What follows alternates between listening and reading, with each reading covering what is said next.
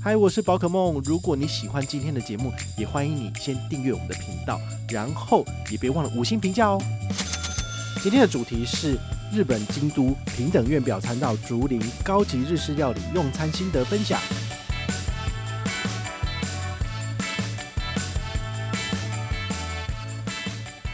第三道上的是生鱼片，那生鱼片的话呢，重点就是新鲜，好，它只要是新鲜的鱼，基本上都是好吃的。那素食的部分呢？因为我没有这个生鱼片嘛，哦，我不能吃生鱼片，所以他帮我用的就是用红萝卜、白萝卜，还有各种不同的蔬菜，然后把它做一个。嗨，我是宝可梦，欢迎回到宝可梦卡好。今天来跟大家聊聊，就是这个呃精致高级的 饮食心得体验。好，为什么要这样笑呢？其实说真的啦，平常啊，我们不会做这样子的消费，真的是不会。尤其是你出国，你通常都是呃。走走看看嘛，然后简单吃一下就好了。因为对我来讲，可能吃一碗日本的拉面一千日币就差不多了。但是有必要去体验到真正的日式料理，然后要花到两个人要花到四万日币嘛？这就是一个很有趣的一个问题哦。那当然，每个人都有这个追求美好生活的这个权利嘛。那如果你呃有这个余裕，那你也想要往上去体验不同的东西，那我觉得这其实是一个蛮有趣的一个生活体验。再加上银行帮你出钱，不好吗？银行有帮你出钱，那么你就可以放心放胆的去这个体验，好，这是蛮不错的。那今天来跟大家分享哈，为什么会选择这个京都的平等院表参道这个竹林这间店呢？哦，其实最主要是因为吃素者呢，在日本，好，其实如果你在大都市的话，其实都找得到东西吃，但是呢，高级的料理不见得有素食的选择，因为对于他们来讲的话呢，他们很多东西都是。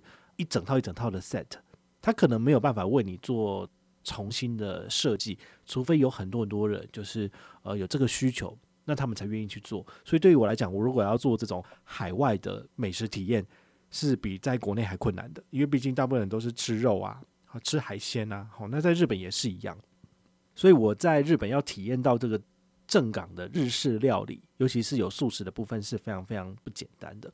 所以这次呢，我特别透过这个 Pocket Concierge 这个美国运通他们转投资的高档餐厅的定位平台呢，我去找了一下在日本京都有没有哪些餐厅。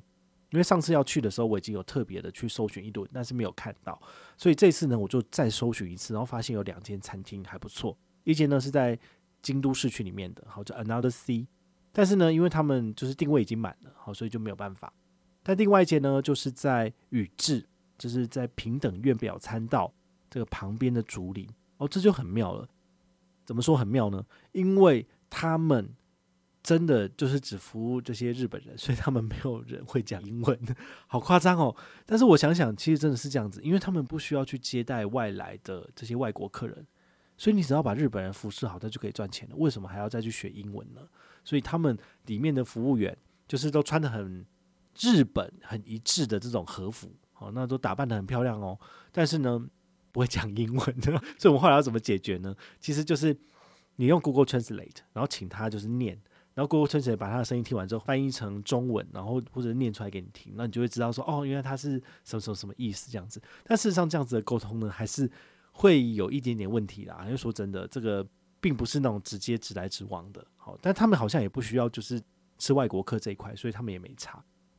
所以如果你要去预定这样子的餐厅的话，你可能要有心理准备，就是你必须要用其他的方式来做沟通。好，那这一次呢，我是十二月九号的傍晚五点去用餐，整个餐期呢大概送了。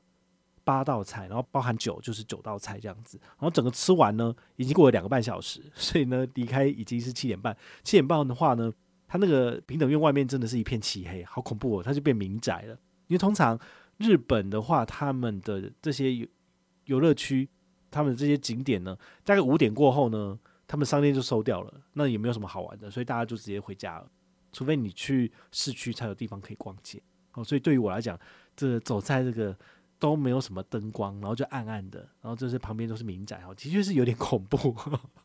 所以大家如果要去吃的话，可以去吃中午，可能会好一点。它就是有做中午跟做晚上。那晚上的这个料理呢，我们是选会席料理。那这个会席料理呢，它的要价呢就是一万五日币。那你加上十趴之后呢，大概就是一万七、一万八，好，其实不便宜。然后两个人的话就三万六，然后我们再加上有酒，所以加起来呢，大概是三万九千多日币。回推的话，大概是八千块台币左右，真的是有点夸张，因为我在台湾可能好像也没有吃过七八千块的，因为很多时候都是美国运通帮我折一半掉了，所以五千块折一折就是三千，或者是四千块折一折就是两千多，我就很少吃到有报八九千的，唯一的例外可能是泰瑞吧，泰瑞的话就是两个人，然后再加上酒，可能来到八千多，但是那个也是国内可以折五千，所以算算只有三千块。这顿饭它的等级呢，虽然说没有到泰瑞的三星这样子的这么高的等级。但是呢，它其实也是非常精致的日本料理。怎么说呢？第一档它上的是什么？就是前菜。前菜的话呢，荤食的部分它就有虾子啊，有香鱼啊，哈，有一些握寿司之类的。那素食的部分它就蛮用心的哈。素食它就是把这个萝卜打成泥，然后再加上豆腐啊、百叶啊，做成有点类似像勾芡的一个小小的开胃菜，其实还蛮好吃的。但是它就是不太咸哦，就是有。日本这样淡雅的味道哈。第二道是汤品哦，就有趣了，因为它的外形呢，素食跟荤食看起来是一模一样的。它就是把那个萝卜啊哈，精雕细琢成一颗球，然后里面挖空。荤食它放的是鱼的筋囊，就吃起来有点像豆腐，然后就是滋味也是不错，蛮补的。这是他跟我讲的，不是我吃的。那素食的部分是怎么样？素食它里面放的是党鹅，是煮熟的。好，那荤食跟素食的汤当然不太一样哦，但是外面它所做的装饰其实是差不多的。所以对于我来讲，它就是有努力的把素食做成跟荤食一样，哦，让你不会感觉差太多。第三道上的是生鱼片，那生鱼片的话呢，重点就是新鲜。好，它只要是新鲜的鱼，基本上都是好吃的。好，那素食的部分呢，因为我没有这个生鱼片嘛，好，我不能吃生鱼片。所以他帮我用的就是用红萝卜、白萝卜，还有各种不同的蔬菜，然后把它做了一个很漂亮的摆盘。好，这对我来讲呢，有点类似是那种米其林的摆设，但是有点太满了，但是也是特别啦。好，那第四道的话呢，它上的是西京烧。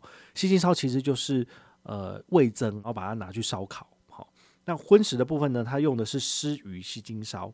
我朋友说它这个肉质很嫩，然后有嚼劲，其实不错。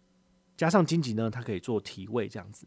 那素食的部分，它用什么来做取代？它用的是芋头，蛮特别的吧？芋头上面它把它沾了一点这个呃味增，然后拿去做烧烤。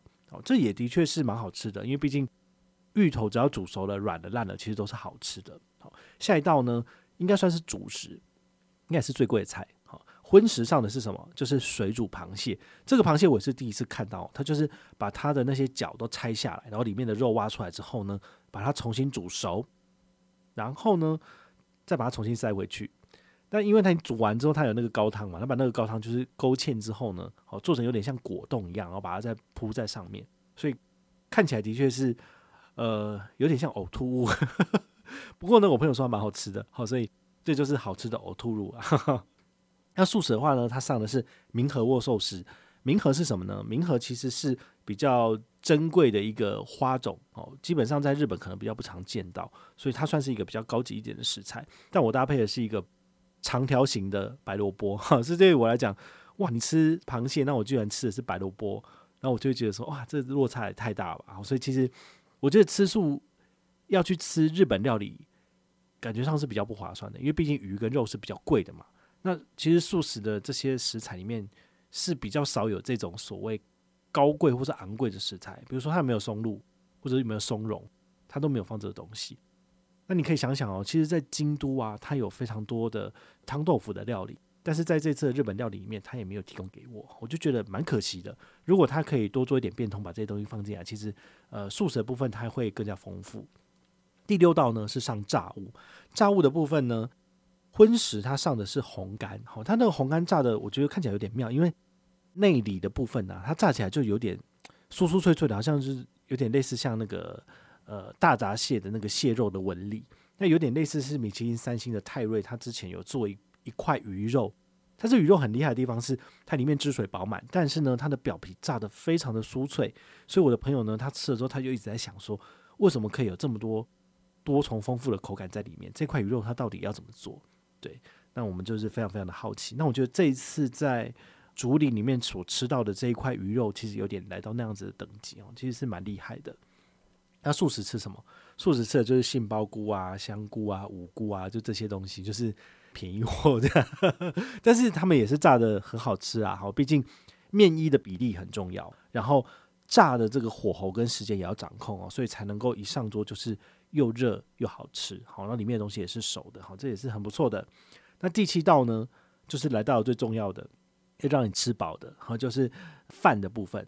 那通常日本他们都会大概甜点之前就让你吃得很饱，所以他这次上的是一整锅的栗子饭。这个栗子饭呢，我其实在台湾从来没有想过可以这样煮，它其实就是呃把栗子跟饭一起煮熟。但是呢，它这个饭本身就有一点点甜味，那再加上栗子的甜味之后，其实你不需要做任何其他的配菜，你就可以把它吃完了。至少它这一锅里面大概是有八碗饭的量左右了。好，那我自己本身呢，就至少吃了三四碗，我觉得这个真的是蛮夸张的，非常非常的好吃。那因为素食的东西其实比较少嘛，好，那我就靠这东西把我自己就是腿霸这样子也不错。那它有放一些他们自己自制的腌菜，然后还有这个呃味噌汤，好。你可以把它配着吃，其实都蛮好的。那最后就是甜点啦，甜点送什么？就是椰奶冰淇淋，然后还有一个红豆，再搭配这个抹茶的部分。好，其实算是一个蛮完整的一个 set。好，整个吃完大概要花呃两个半小时。好，慢慢吃可以吃到三个小时左右。好，所以你如果要抓这个回家的时间，就是不要太晚去。好，基本上四点半就营业了，所以四点半去吃，大概七点就可以离开。我觉得这个也是不错的选择。那怎样才能省钱呢？非常的简单，你只要申请美国运通的千帐白金卡，啊，缴了三万六千八的年费之后呢，你在二零二三年可以有一万块的美食刷卡金，二零二四年也有一万块的美食刷卡金，所以你已经决定好二零二四年要去哪两间餐厅吃饭了嘛？哈，国内的话呢，可以挑一间吃五千块，海外也可以挑一间吃五千块，好，我觉得这是一个呃蛮不错的选择，因为如果你要真金白银自己出钱去吃这些高档饭店，除非你是有逢年过节。或者是有生日，你才有可能去吃嘛，不然你平常不会吃大餐啊。但是透过美国运通这张卡片，它可以帮你省钱，我觉得这个就很符合我的用卡中心主旨，也就是有卡有刷有回馈，免登免抢人人有。你有这张卡片之后，你去刷你就可以了。好，这个登录的话呢，呃，新卡办下来就直接登录了，或者是你直接上网，然后把你的资料写一下，只要有登，人人都有。好，所以这个根本就不用抢，我觉得是一个很不错的一个活动。那至于二零二五年有没有这样子的活动，我就不知道了，因为他们可能会检核今年跟明年的成效，然后来决定到底要不要继续往下执行。我是很希望他可以继续执行，因为这样的话，我就可以年年出国，年年去不同的高档餐厅吃饭。反正不管你交多少钱，他都会帮你折五千块。好像这顿饭吃了八千块，他帮我折五千，那是不是只要花三千块钱？平均一个人就一千五，那不就是我在台北吃饭的价格吗？好，我觉得基本上就很划算了。那再加上这一次的体验，其实正是我想要去做的，就是日本的高级的会席料理到底吃起来感觉怎么样？那我也帮大家做了第一手的报道。其实这样做有时候不见得就是说啊，大家一定要上车或怎样，其实就是见见世面，然后开开视野，就是这样子。未来如果有人也想要去吃日本高级料理，他可能用 Google 搜寻的时候会搜寻到我的文章，或者是我们这一次的节目分享，那其实对大家就会有帮助了。好，不管你有没有用信用卡，其实你都还是可以去吃的。